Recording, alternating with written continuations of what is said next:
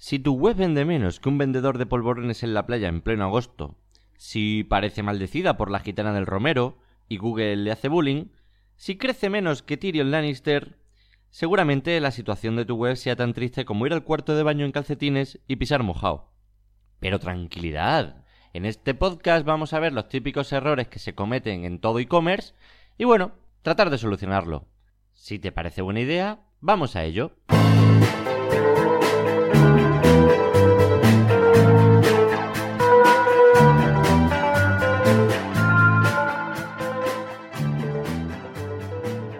Hola queridos amigos de las ondas Wi-Fi. ¿Qué tal? Soy Samuel Acera, emprendedor y consultor de marketing online y bienvenidos a este podcast que va a ser especial, va a ser un poco rollo Netflix donde voy a sacar las piezas todas del tirón, aunque luego quizá en un futuro pues pueda hacer alguna más. Si queréis más información de este u otros podcasts o contenidos o mis servicios, podéis entrar en samuelacera.com. Bien, en este podcast, como su propio nombre indica, pues no nos vamos a centrar en otra cosa más que en los típicos errores que se cometen en los e-commerce, en las tiendas online. Si tenemos una tienda online, si tenemos algo parecido a una tienda online, un proyecto en el que vendemos algo en Internet, pues seguramente os interese escuchar este podcast para saber eh, en qué podemos cagarla. Además también, si sois consultores como yo, pues os puede echar una mano a la hora de, bueno, pues encauzar a algún cliente perdido que, tengáis. Que a verlos, pues hay, hay unos cuantos, hay muchos, porque el tema del e-commerce se ha vendido como algo, bueno, no, nada, tú te compras un hosting, te compras un dominio, subes productos y a vender. Pero hoy en día no es tan sencillo, tenemos a super tiburones como es Amazon, que realmente eh, están dando codazos para, para llegar a todos los sectores y a todos los productos y, y no es tan fácil vender online. Entonces, siendo conscientes de esta realidad, siendo conscientes de que hoy en día tener un e-commerce no es moco de pavo, cosa que quizá en 2013 pues fuera más fácil, hoy en día no y hay que currárselo. En este programa, en este primer programa, vamos a hablar de... Bueno, y digo vamos a hablar, pero voy a hablar yo, ¿vale? en este primer programa voy a hablar de eh, un error que veo a menudo y es que no se defina un presupuesto para el marketing online. Siempre hay que tener, cualquier empresa debe tener un, presupuesto, ¿no? unos presupuestos para saber eh, los gastos que se van teniendo mes a mes y al año pero en el caso del marketing online, aunque la empresa sea, bueno, pues puede ser una empresa que se dedique eh, a la venta física y también venta online, para la venta online tenemos que tener unos presupuestos o un presupuesto o unas partidas bien definidas. ¿Qué pasa si no definimos bien un presupuesto? Bueno, pues que va a ser difícil tomar decisiones, la dificultad para entender el retorno de la inversión, es decir, el ROI, no vamos a saber bien eh, los gastos que realmente tenemos, nos vamos a llevar sorpresas y además va a dificultar el trabajo de una consultoría externa en, el caso en el que la contratemos, ¿no? Entonces el primer paso que muchas veces doy yo con mis clientes es, bueno, eh, ¿tienes presupuesto hecho? Vamos a definir bien un presupuesto para saber en qué nos podemos gastar el dinero, en qué podemos invertir o si o tenemos que imaginar ideas que, que no impliquen inversión económica, sino que impliquen a lo mejor trabajo eh, del equipo, trabajo de contenidos o, bueno, creatividad. Bien, esto normalmente, como yo lo hago, es con un Google Sheet, con una, hoja de cálculo. Que sí, que lo podemos hacer también en papel y bolígrafo o lo podemos escribir con tinta china eh, en el brazo de nuestra novia. Pero lo ideal es una hoja, o lo que aconsejo yo es una hoja de Google Sheet para mm, poder compartirlo con las diferentes personas involucradas, ¿no? Nada, muy sencillo. Tres, cuatro columnas donde se pongan las partidas, y el dinero que se, que se, que se invierte eh, o que el gasto que tenemos mensualmente y anualmente. Pues por ejemplo, anualmente, la columna anualmente, o también lo podemos dividir entre 12 meses para ponerlo en la mensual, pues tenemos un gasto de hosting y dominio. Esto no nos lo quita nadie. Esto es lo que se nos vende como, no, un e-commerce es hacer un hosting y un dominio. Vale, sí, pero no. Porque además tenemos otros conceptos, otras partidas, como pueden ser también la creación de contenidos. Oye, la creación de contenido de un e-commerce ¿Qué partes tiene? Tiene partes de subir los textos de las categorías, de la página principal, la página de quiénes somos. Además, tenemos que subir los productos, que no se suben solos. Y si se suben solos, mmm, va a haber que retocar, porque si no, eh, todo el tema de automatizar la subida de productos, que sí, que lo podemos cargar desde un CSV, tal como nos los da el proveedor, pero eso va a ser contenido duplicado con otras tiendas online que van a hacer lo mismo y ya es un mal rollo. Mal rollo para Google. Google nos va a hacer bullying, como digo en la intro. Espero que os guste la intro. Es graciosa, ¿no? Bueno, por lo menos es enrollar. Em, aparte, tema imágenes. Tema imágenes también, pues vamos a tener que crear nuestras propias imágenes o vamos a tener que comprar imágenes desde, desde galerías eh, premium, desde stocks eh, de imágenes.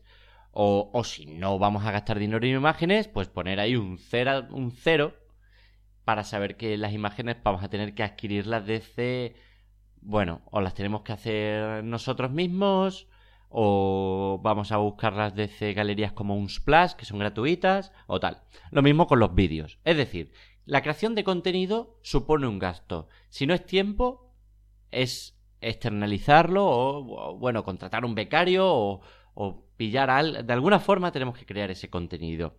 Eh, todo e-commerce va a necesitar esa creación de contenido y no nos podemos librar de ello. Otra partida importante, el SEM, o sea, publicidad. Vamos a necesitar publicidad pagada. Mm, es verdad que lo podemos hacer todo por orgánico y conozco casos de, empresa y tengo algún cliente que hace todo orgánico y no se gasta un duro en, Google AdWords, en Google, en, en anuncios de Facebook o Instagram, etcétera.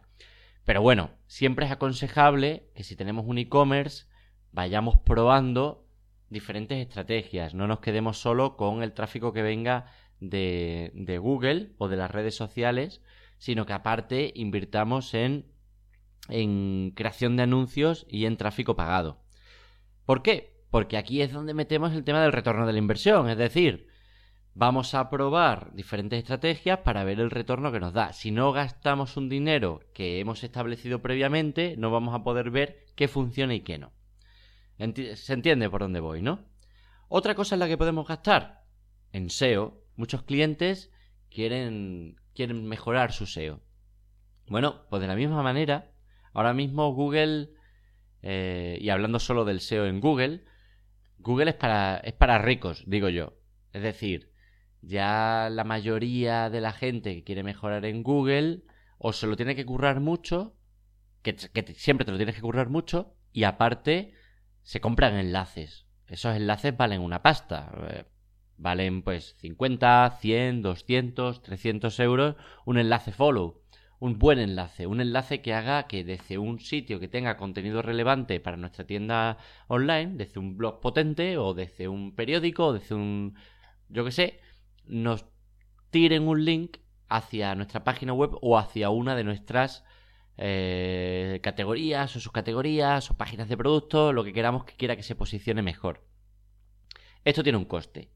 Y, además también un consultor SEO, pues eh, también tiene un coste. Es decir, que si mm, queremos hacer una auditoría de nuestra página web, que bueno, una auditoría no la hacemos todos los meses, a lo mejor lo hacemos una vez al año o una vez cada dos años pero, pero vale 200, 300 o 400 o 500 euros dependiendo de nuestra web hacer una auditoría SEO. Y luego aparte el tema de los links y el tema de pagar un consultor a lo mejor si queremos que lleve el proyecto SEO mensualmente y que se vaya encargando de ir buscando links y tal, pues eso también tiene su presupuesto.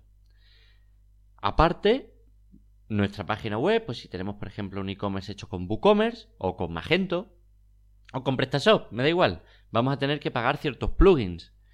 Que sí, que no vamos a pagar todos los meses por el mismo plugin, porque los plugins normalmente, pues hay algunos que se compran anualmente, hay otros que los compras una vez y te olvidas. Bueno, tenemos que comprarlos. ¿Por qué? Porque hay veces que queremos ir mejorando y ahora queremos que la gente se pueda registrar con Facebook o con Google. Otras veces que queremos que si la web em, haga no sé qué pamplina, porque nos lo están pidiendo los usuarios o porque creemos que va a ser mejor, pues ahora, venga, otro plugin para hacer esto. O porque hicimos una web. En una web de Magento, por ejemplo, necesitábamos construir todas las URLs de las diferentes marcas, porque hasta ese momento se hacían por un sistema de filtrado que llevaba en las URLs lo que son los parámetros. Bueno, pues nada, compra un plugin que vale 60 pavos y esto puede ser un gasto sorpresa para la empresa si no se tiene cabeza y no se piensa el presupuesto con adelanto. Aparte de eso, no solo se utilizan plugins, se utilizan herramientas. Se utilizan herramientas de muchos tipos para, para, bueno, para el SEO, para, o sea, si el SEO, por ejemplo, lo llevamos nosotros, lo llevamos in-house, ¿no? Que se dice, en casa, lo lleva uno del equipo, pues a lo mejor necesita pagar Sistrix, o necesita pagar SEMrush, o necesita pagar Href. Bueno, esas herramientas valen una pasta, y hay que tenerlas en cuenta.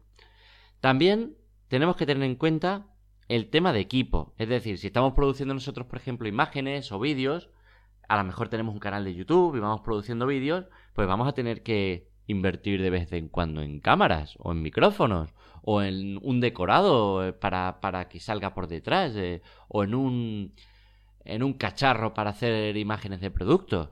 Bueno, pues eh, también. Otro tema es el tema del mantenimiento. A lo mejor llevamos el mantenimiento nosotros de nuestra página web o de nuestro blog, si está hecho en WordPress, por ejemplo. Pero a lo mejor queremos quitarnos este problema de, en medio. O lo llevamos nosotros, pero pagamos una aplicación que, que nos haga las copias de seguridad, ¿no? Del WordPress, por ejemplo. Pues eso también hay que pagarlo. ¿Cuántos son? ¿50? ¿100 euros al mes? ¿200? Dependiendo de... Pues también tiene que ir. Otro punto sería el diseño y programación. Es decir, vamos a hacer seguramente de vez en cuando mejoras en el diseño y mejoras en la programación para lo mismo, para ir, seguir avanzando. En el, en el, porque todas las páginas web tienen que ir poco a poco actualizándose. Si veis, por ejemplo, páginas web fuertes como Airbnb, cambian de diseño pues casi todos los años. Y luego pequeños retoques siempre. Eso, si somos un e-commerce medio, medio decente, lo tenemos que hacer. Y si somos un e-commerce que está empezando, también va a necesitar muchos cambios a medida que los usuarios vayan aumentando, porque la necesidad va a ser así. Siguiente punto, email marketing. Pues no nos podemos olvidar del email marketing. Vale una pasta. MailChimp, por ejemplo, a partir de que tengas 2.000 usuarios registrados en lista, ya son 50-60 euros al mes. Y eso sin adquirir eh, las características pro que tienen, que valen como, no sé, 200 euros al año o cosas así. Y, el email marketing hay que usarlo. Si somos un e-commerce decente, eh, bueno, pues hay que, hay que utilizarlo porque tenemos que mantener informados a nuestros clientes, tenemos que mantener informados a las diferentes listas que tengamos creadas y, además que todos sabemos que con el email marketing se vende, tiene retorno de inversión porque son gente muy interesada en nuestros servicios y productos o lo que sea que hagamos. Así que eh, eso también para dentro del, del presupuesto. Y luego un apartado de otros donde podemos meter pues cualquier otra chorrada que venga al caso. Y así quedaría definido más o menos el presupuesto. Si me falta algo, escribidme y decid, oye Samuel, mira que te has pasado esto, deberías ponerlo también, tal. Pues nada, lo pondré en algún comentario o en las hojas del en, la hoja del programa o lo que sea. Y, y también lo ponemos. Así que, primer error típico en un e-commerce no definir un presupuesto. Ahora, si no tenéis un presupuesto hecho, apuntaos en vuestro calendario el poneros a hacer este presupuesto porque va a ser muy útil eh, a lo largo del año tener esta hoja ¿eh? y echarle, eh, o sea, echarle cuentas, ¿vale? Espero que os haya gustado. Si os ha gustado, pues lo compartís, lo difundís, se lo dais a la vecina o a vuestro portero, no sé, a alguien que esté aburrido y que le interese un poquillo este tipo de temas. Venga, un abrazo y hasta el siguiente, el siguiente error en e-commerce que es no definir bien a un buyer persona.